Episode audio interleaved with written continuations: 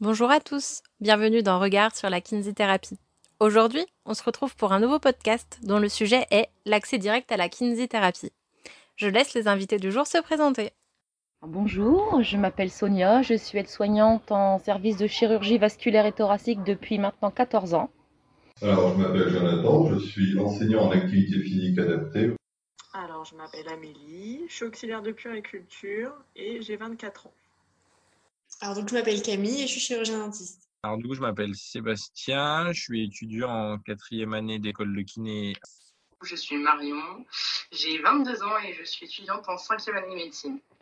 Isabelle, euh, je suis médecin généraliste et médecin du sport. Bonjour, je m'appelle Armelle, je suis patiente chez un kinésithérapeute pour mon bras. Voici la première question. Pour vous, le médecin est un passage obligatoire pour aller chez le kinésithérapeute? Bah oui, malheureusement. Ouais. C'est le médecin, que ce soit médecin euh, généraliste ou chirurgien, c'est lui qui fait la prescription euh, des séances de kiné. Euh, oui, pour s'assurer déjà qu'il n'y aille pas pour rien. Parce que des fois, en plus par rapport au principe de remboursement, il faut une prescription médicale et il faut passer pour s'assurer que le kiné soit vraiment ce qui soit nécessaire au patient.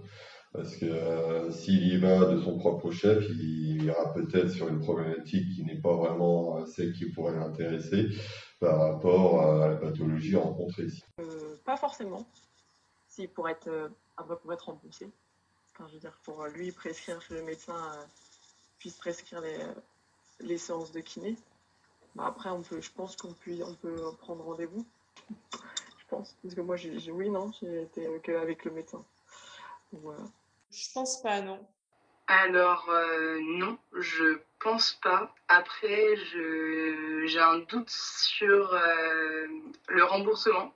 Je, je pense qu'il n'est pas le même.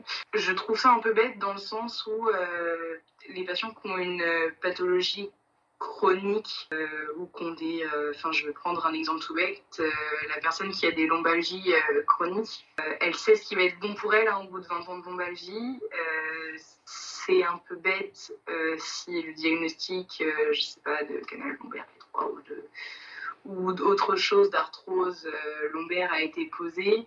Euh, je trouve ça un peu bête de devoir retourner chez le médecin généraliste pour refaire une prescription de kiné euh, pour pouvoir y retourner alors que ça fait déjà euh, 500 séances que vous avez fait. Oui, oui, je le disais au début, c'est un pré- au préambule, c'est une prescription médicale et c'est un diagnostic.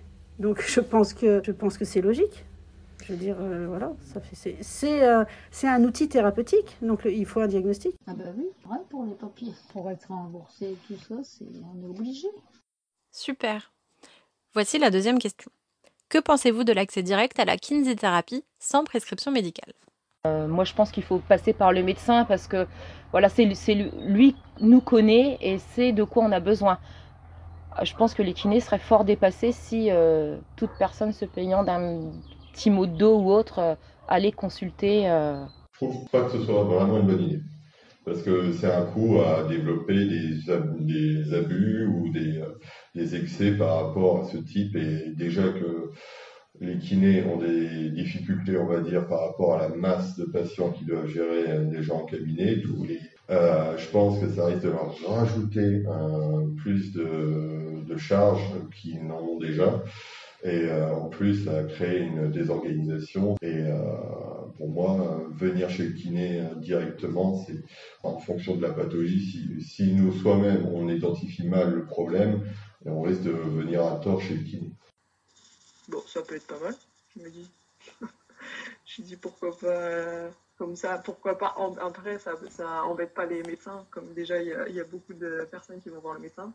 Au moins aller directement chez le, kiné, passer par euh, plusieurs personnes. Après, à voir vraiment si on a besoin de kiné. Que ça soit- Voilà. Et vous Quel est votre avis? Je pense qu'il vaut mieux une prescription médicale pour que le patient n'y aille pas de son propre chef. Je pense qu'il vaut mieux avoir un aval du professionnel de santé en question avant d'aller voir le kiné. bah, je pense que c'est une bonne chose. Déjà, c'est de reconnaître que le kiné est capable de prendre en charge des patients et de donner son avis et qui peut connaître les charges. Ça permet de soulager au niveau des cabinets médicaux. Le problème, c'est que les kinésithérapeutes sont souvent déjà assez surchargés. Donc, il faut trouver le temps pour avoir ça, pour que ça puisse se faire. Mais c'est une bonne chose et c'est une bonne avancée. Et il faut que sur des petites pathologies comme celle-ci, que ce soit fait de plus en plus. En fait, dans mon sens, le kinésithérapeute est totalement apte à faire euh, un diagnostic euh, pathologique euh, sur entre guillemets n'importe quel patient et surtout est totalement apte de savoir s'il n'en est pas capable. Donc euh, moi je suis absolument pas contre et au contraire j'encouragerais euh, l'accès direct à la kinésithérapie dans le sens où ça permettrait déjà de, fluidifier l'accès aux soins. En fait je fais totalement confiance au kinésithérapeute pour s'il reçoit un patient qui pense qu'il qu doit nécessiter euh, de, soins médicaux, euh, je pense qu'il serait totalement apte à euh, le rediriger ensuite vers des, collègues médecins. Merci pour tous ces témoignages. Maintenant, passons à la rubrique On fait le point. Le masseur kinésithérapeute effectue ses actes sous prescription médicale, sauf exception, comme les activités hors nomenclature qui se désignent par toute prestation qui ne rentre pas dans la nomenclature générale des actes professionnels. Ces actes ne sont donc pas remboursés par la sécurité sociale. Certaines de ces activités sont thérapeutiques, esthétiques ou concernent encore le bien-être, la prévention et la remise en forme. Le massage bien-être est l'exemple le plus représentatif d'activités hors nomenclature. La seconde exception concerne l'accès direct en kinésithérapie. Il est paru au journal officiel, le 8 mars 2020, deux arrêtés concernant la prise en charge de la douleur lombaire aiguë, inférieure à 4 semaines, et celle du traumatisme en torsion de la cheville par le masseur kinésithérapeute. Cet accès direct est applicable uniquement dans les structures pluriprofessionnelles, maisons de santé pluridisciplinaires ou centres de santé, où la coopération se fait entre un médecin généraliste et un masseur kinésithérapeute avec un logiciel commun. Étant acteur de sa prise en charge, il faut également que le patient accepte le partage de son dossier médical partagé avec le kinésithérapeute. De plus, le kinésithérapeute a obligation d'une formation de 10 heures répartie en 3 jours, ainsi que d'une évaluation régulière des connaissances en analyse de pratique.